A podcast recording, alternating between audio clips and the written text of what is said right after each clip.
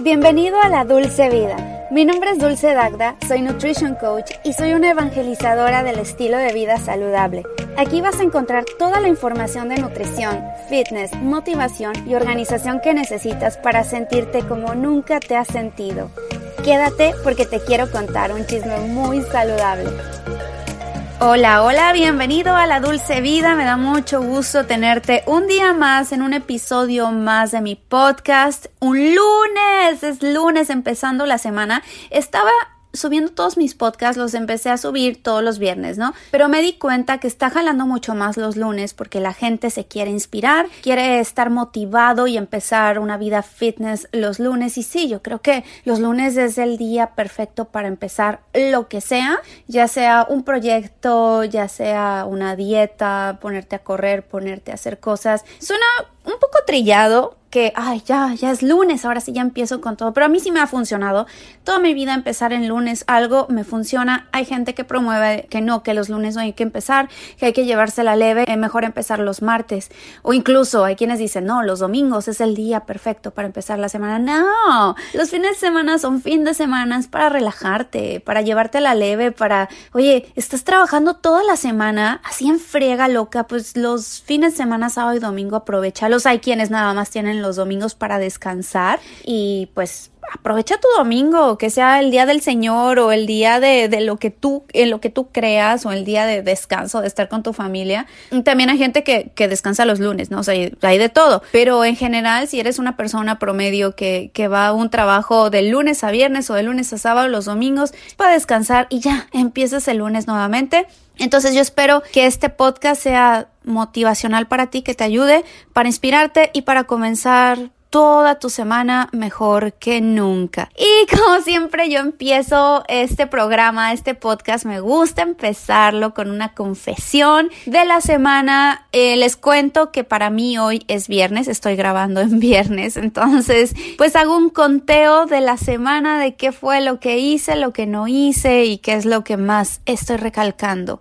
Y bueno, la confesión de la semana, vamos a la confesión de la semana. Confesiones personales con Dulce Dacta. Y la confesión de esta semana. Es que me, me, gusta la entrada de esa confesiones personales. Bueno, la confesión de esta semana, chicos, no es tan divertida como parece. Mi confesión es algo un poquito más personal, se los voy a decir. Y es que también este podcast me sirve mucho para desahogarme, para sacar yo lo que traigo adentro. Eh, siento que estoy hablando con muy buenos amigos, quienes me escuchan son para mí amigos, aunque no nos llevemos, aunque no nos hemos tratado y ni nos conozcamos, pero tenemos muchas cosas en común, porque si tú me escuchas es porque compaginas con muchas de mis ideas o con la mayor parte de mis ideas. Entonces, pues el universo nos trajo para que estemos en comunicación.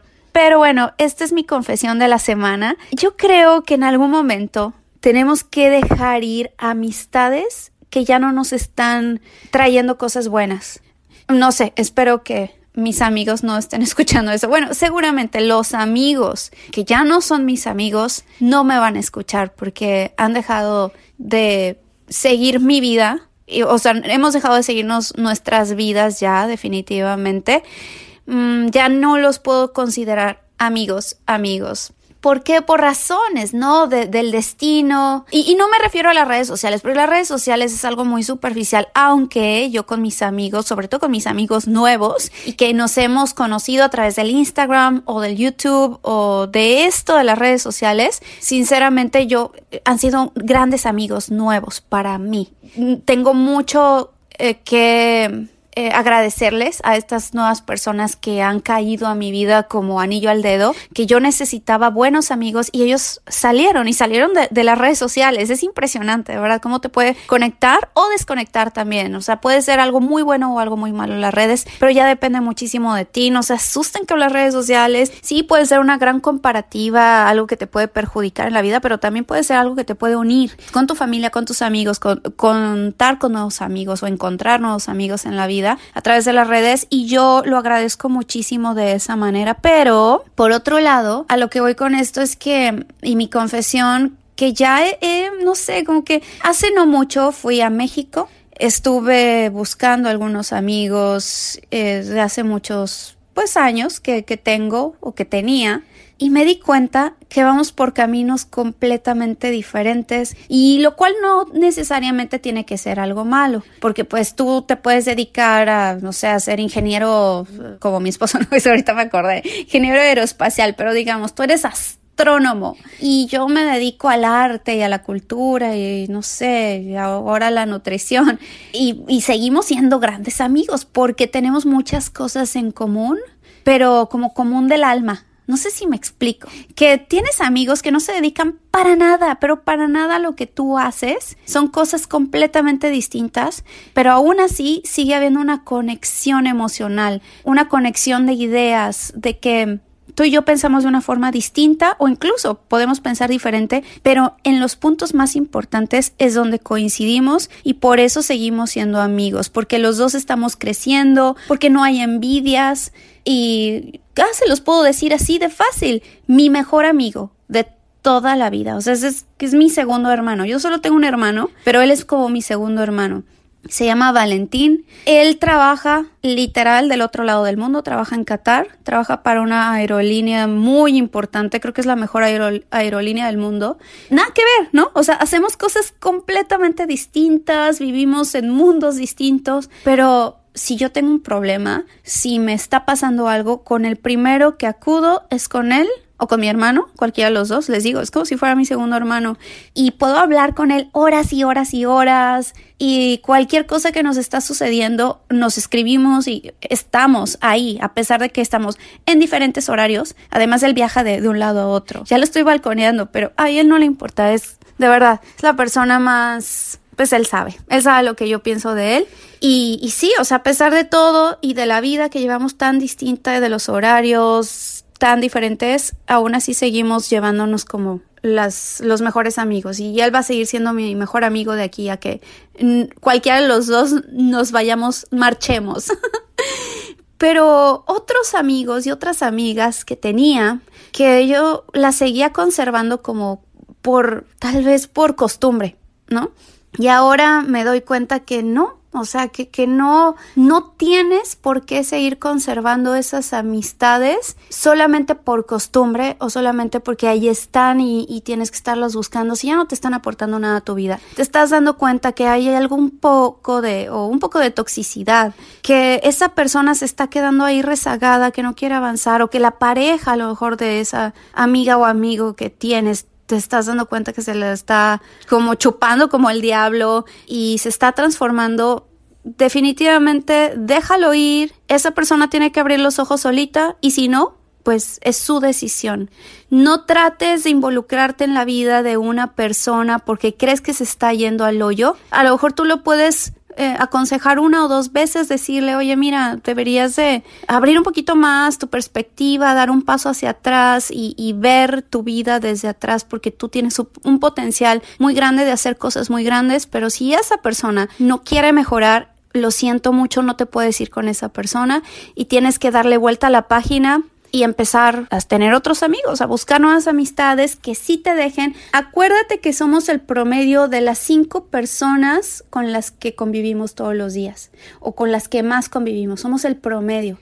Tú hazte esa pregunta. ¿Tú quieres ser el promedio de esas cinco personas que te están rodeando? O de plano dices, no, gracias, yo quiero otra calidad de amistades y no lo haces por conveniencia.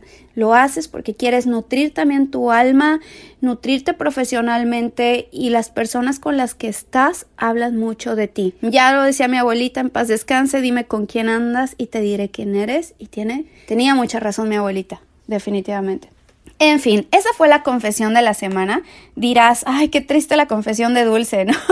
ya no tiene amigos. No, claro que tengo, y tengo un chorro de amigos. Y siempre es bueno cultivar las amistades que valen la pena, pero las que son tóxicas, déjalas ir y comienza. Es como cuando haces un declutter, un, eh, una limpieza, una limpieza de tu alacena o de tu cajón, de ese cajón que tienes ahí rezagado de cochinadas, que dices, ¿para qué las quiero? Lo sacas y empiezas a sacar cosas que dices, bueno, todo para la basura y esto lo quiero conservar y lo quiero poner a lo mejor, no sé, un reloj, ¿no? Un reloj muy bueno que te había regalado tu papá desde hace muchos años, que dices, wow, es un gran reloj, no le he dado el mantenimiento, le tengo que volver a dar mantenimiento, eh, ponerle, no sé, llevarlo con el relojero, hacerle todo lo que le tenga que hacer y estas cosas que es basura, tirarlas, sacarlo y dejar espacio para que entren cosas nuevas a tu vida y lo que le tengas que dar mantenimiento, dales mantenimiento a esos amigos que sí valen la pena. Haz una lista de todos tus amigos que dices, chin,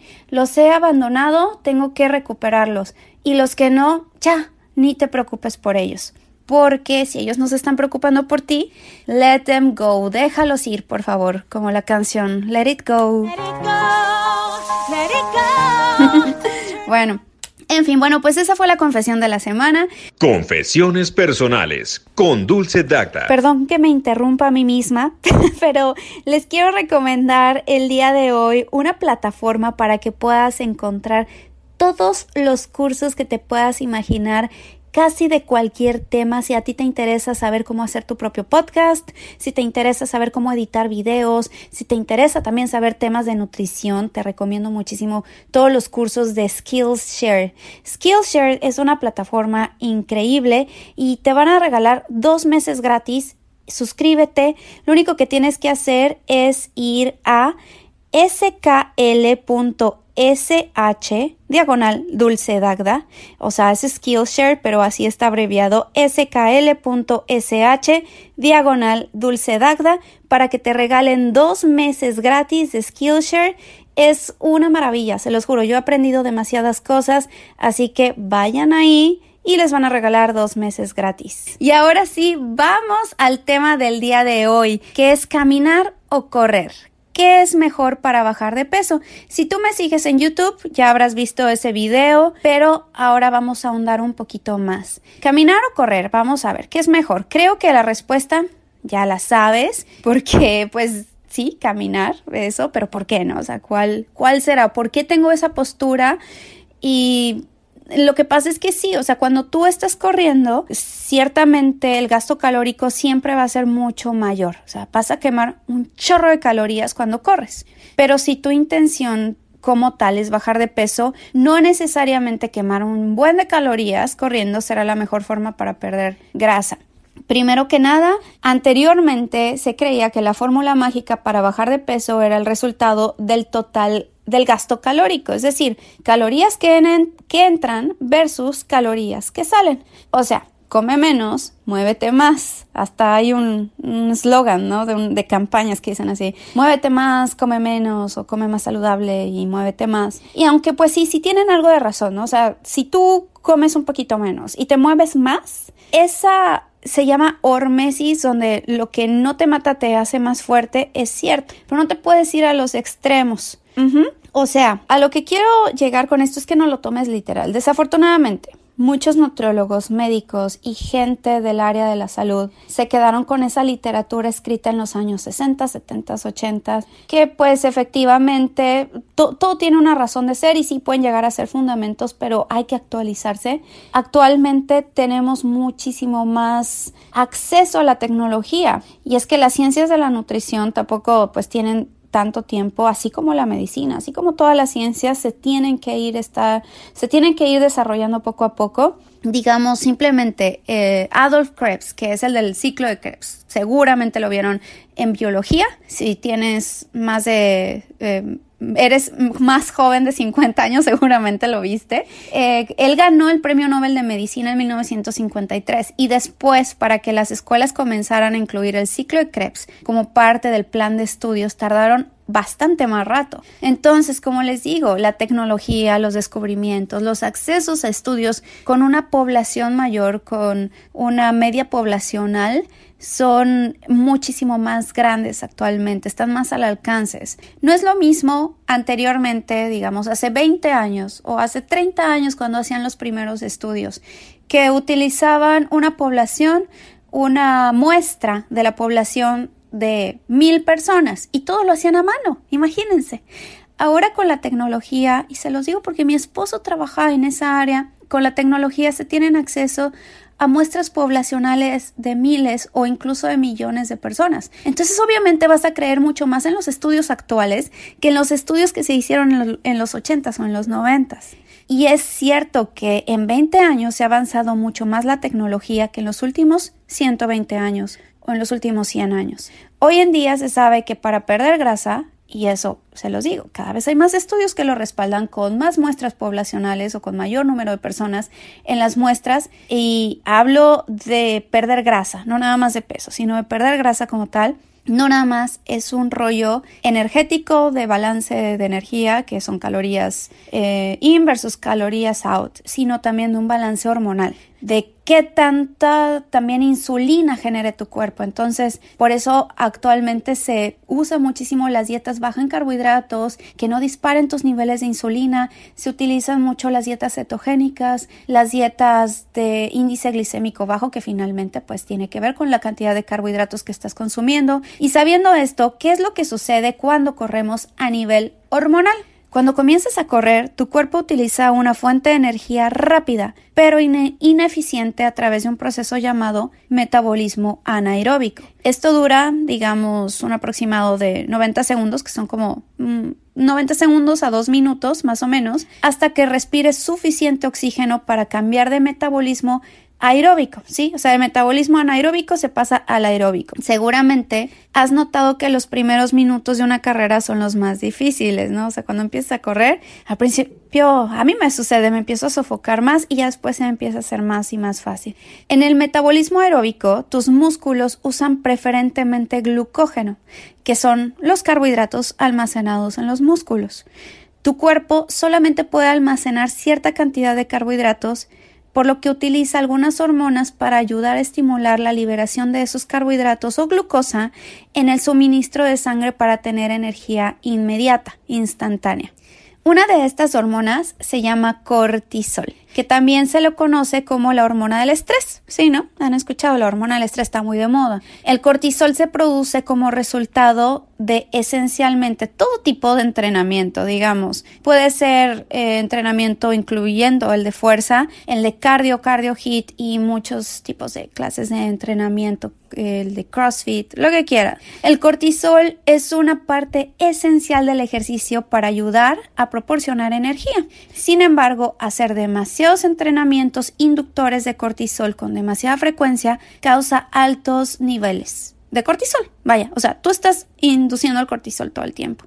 Tener el cortisol así de elevado toda la vida hace que tu cuerpo almacene grasa alrededor del abdomen, sobre todo la pancita. Incluso si haces ejercicio normal, o sea, que tú digas, ay, lo considero normal, una hora al día, pero solamente de correr, eh, te puedes, puedes llegar a almacenar un poquito de grasa o no poder quemar la grasa que tú quisieras o no definirte, vaya. La pérdida y ganancia de peso es una preocupación hormonal, no nada más calórica. Además de que correr es un ejercicio sarcopénico, es decir, que se consume en cierta medida tu masa muscular. Vean los corredores que son muy flaquitos y casi no tienen músculos desarrollados y también, también tienden a sufrir más lesiones en las rodillas. Otra cosa que sucede mucho con los corredores, con los corredores de carreras, de, que, de esos que hacen carreras cada, cada mes, de 10 kilómetros o los que hacen maratones, suelen muchos de ellos correr en ayunas porque pues no les da, o sea, desayunar en la mañana pues les da un poquito de asco y cuando tu cuerpo necesita carbohidratos específicamente glucosa y no la tiene disponible para el músculo durante el ejercicio, este debe de producirla. Entonces, el catabolismo de las proteínas del músculo aminoácidos representa la principal fuente de carbonos para el mantenimiento de los niveles de glucosa. Este proceso se llama gluconeogénesis ¿Qué significa creación de glucosa a partir de otros sustratos. Los corredores de las que, que, se levantan a las 4 de la mañana o 5 de la mañana, de hecho, son los más propensos de padecer esta deficiencia, ya que muchos de ellos inician su actividad sin absolutamente nada en el estómago. Sería ideal esto, o sea, salirte sin nada en el estómago si fuera solamente una caminata o algo que no genere pulsaciones muy altas. Unido a esto, por ejemplo, en la mañana se encuentra altas eh, concentraciones de cortisol que favorece la producción de energía a través del catabolismo proteico. Finalmente, si este corredor de las madrugadas tampoco incluye carbohidratos en la cena, un día anterior, al iniciar la carrera, sus reservas de glucógeno muscular y hepático están totalmente vacías y esto agrava el deterioro. Bueno, resulta lógico pensar que para los deportes de resistencia como correr, ciclismo, remo y otros hay que entrenar la resistencia, es decir, largas carreras, ¿no? Sin embargo, el entrenamiento de los profesionales es una combinación o debería de ser una combinación de resistencia y fuerza, algo que se llama entrenamiento concurrente. Aunque durante algún tiempo mezclar la resistencia con la fuerza era algo polémico que decían no, o corres o haces entrenamiento de fuerza, hoy en día es más que aceptado, se tiene que hacer, tiene muchísimo sentido porque estás más fuerte, cada paso, cada golpe, eh, cuesta menos esfuerzo. Si te cuesta menos, también podrías aguantar más. Y el entrenamiento concurrente mejora la fuerza, la resistencia, la flexibilidad y además te hace perder grasa. Entonces, si tú vas a estar corriendo, tienes que hacer ejercicio de fuerza. Los ejercicios también pueden modificar el tipo de fibras musculares especialmente las de tipo 2 o fibras rápidas se llaman. Con las pesas aumenta el número de fibras tipo 2A, que son las que tardan más en fatigarse. Y en un estudio con ciclistas se comprobó que estas fibras rápidas y ahorradoras pasaban del 26 al 35%. Con fibras más eficientes queda pues más energía en el depósito para los últimos metros. Entonces, pues sí, o sea, si estás corriendo, tienes que hacer ejercicio de, sí, de pesas, pesado, cargar pesado, para que tus músculos y esas fibras tipo 2 se fortalezcan. Pero ahora, mm, si tú no quieres eh, correr, o más bien, no, no tienes por qué correr, tú lo único que quieres es bajar de grasa, perder peso, bueno, es mucho mejor caminar, porque ¿qué sucede cuando caminas? Uno no aumentas los niveles de cortisol de la misma manera que lo haces por correr. Como resultado, no experimentas los efectos del exceso de cortisol como el aumento de grasa eh, o más bien el almacenaje de grasa alrededor del abdomen. De hecho, los estudios muestran que aquellos que caminan tienen un índice de masa corporal y una circunferencia de cintura más bajos que aquellos que no lo hacen. Caminar también se ha relacionado con el equilibrio de las hormonas, el aumento de los niveles de energía, la protección de la tiroides, la reducción de los síntomas del síndrome premenstrual, ansiedad, la depresión y también el riesgo de artritis. Y otra ventaja caminar en la naturaleza cuando te sea posible. Los estudios demuestran también que pasar solo 15 minutos al aire libre también puede reducir significativamente tus niveles de cortisol. Si es posible en un parque, en el bosque, en la playa u otro lugar que puedas ver arbolitos, eso es excelente en el cerro, en la montaña. Miren, es es mucho mejor si tú te pones tus tenis y te sales a caminar, no vas a tener impacto en tus rodillas y no vas a producir tantísimo cortisol. Y es mejor hacerlo eso en ayunas porque tus niveles de glucógeno están bajos, pero como, como, no vas a subir tus pulsaciones a un nivel cardio, sino nada más a un nivel de quema de grasa, tu cuerpo va a ser mucho más eficiente utilizando la grasa como fuente de energía. Entonces es bueno, o sea, no te preocupes por eso de que es que no he desayunado nada, no puedo irme a caminar. No, claro que te puedes ir a caminar y también estás promoviendo la autofagia. Ahora, no estoy en contra de correr si es tu deporte favorito, pero si tu objetivo es solo perder kilos, entonces mejor enfócate en incorporar caminata. Caminatas puede ser, les digo, lo, lo ideal sería la mañana, en un parquecito o en la montaña o en el cerro. Pero si no te da tiempo, pues nada más mantente activo todo el día, sal a caminar en las tardes, ponte, no sé, los tenis y llévate a tu perro a caminar ligeramente y actívate también haciendo ejercicio de pesas porque el músculo cuando crece a pesar de que pues puedes pesar exactamente lo mismo, pero tienes mayor cantidad de músculo, tú vas a crear mayor número de mitocondrias en ese músculo, por lo tanto vas a crear más energía y vas a poder comer un poquito más porque vas a quemar más calorías. Si eres corredor, bueno, te gusta, está perfecto, pero levanta pesas también. Cuando hay una demanda elevada de energía, y te estás quedando sin reservas de glucógeno en los músculos, tu cuerpo produce glucosa a partir, como les digo, de la gluconeogénesis. Entonces se puede quemar tu músculo, por eso hay que usar las pesas para que esos músculos se fortalezcan y se protejan más. Otra cosa es que también como estás corriendo, en muchos casos las lesiones se producen por un desequilibrio entre los dos lados del cuerpo, lo cual genera tensión excesiva en las que están más sobrecargadas. El entrenamiento unilateral con pesas, como eh, no sé si han visto las zancadas búlgaras, que se hace con una pierna atrasada en en, alto, mejora los desequilibrios y ayuda a prevenir lesiones. Además, mejoran los sprints, la gente que hace muchos sprints, incluso mejor que las sentadillas tradicionales. Yo se los recomiendo, por ejemplo, si ustedes tienen desequilibrios en alguna de las piernas, por ejemplo, en mi caso, ¿no? Yo me lastimé la rodilla y me hicieron una cirugía de ligamento cruzado anterior en el lado izquierdo, entonces yo tengo que fortalecer más el lado izquierdo que el lado derecho. Si tú corres, yo ya no corro, pero si tú corres y tienes una pierna un poquito más delgadita que la otra, te puedes lastimar también. Entonces checa que también tengas bien equilibrado ambas partes de tu cuerpo. También otra cosa que pasa con los corredores aficionados, pueden encontrar dificultades para deshacerse de la zona abdominal, la grasita que se pone ahí, porque los corredores mucha gente dice es que tienen poca grasa, ¿no? Pero esto se debe a que su entrenamiento es de muy alta intensidad. Entonces, cuando se combina la carrera con los ejercicios de fuerza no es necesario aumentar tanto la intensidad. Se produce un aumento del metabolismo basal y el cuerpo comienza a consumir más grasa durante todo el día. Pero eso solamente sucede con los corredores que tienen muy buena técnica, que tienen muy buen entrenamiento, que combinan también las pesas, el cardio hit, sprints, todo y, tiene mucho que ver también con lo de la alimentación. Pero un corredor que pues es una persona que trabaja, digamos, de lunes a viernes en, sentado y no está todo el día corriendo, ¿no? Como muchos de los corredores que son profesionales, pero bueno, están todo el día sentados y solamente su entrenamiento es correr y correr y correr. Muchos de ellos tienen grasita acumulada en el abdomen y es precisamente por eso, por lo del cortisol. En fin, mi conclusión es, si tú quieres ponerte en forma, quieres bajar de peso, lo ideal es que te vayas al gimnasio y hagas un buen ejercicio de pesas o con ligas. Digo, no tienes que estar en el gimnasio. Yo hago muchísimos ejercicios con ligas. Me puedes seguir a través del Instagram. Ahí vas a ver muchos de mis ejercicios o con mancuernas muy chiquitas para ir empezando. Ya después te vas haciendo de una rutina.